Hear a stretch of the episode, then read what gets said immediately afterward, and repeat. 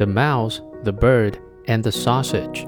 Chapter 1 Once upon a time, a mouse, a bird, and a sausage formed a partnership.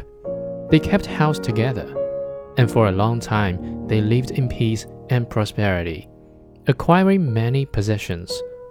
The bird's task was to fly into the forest every day to fetch wood.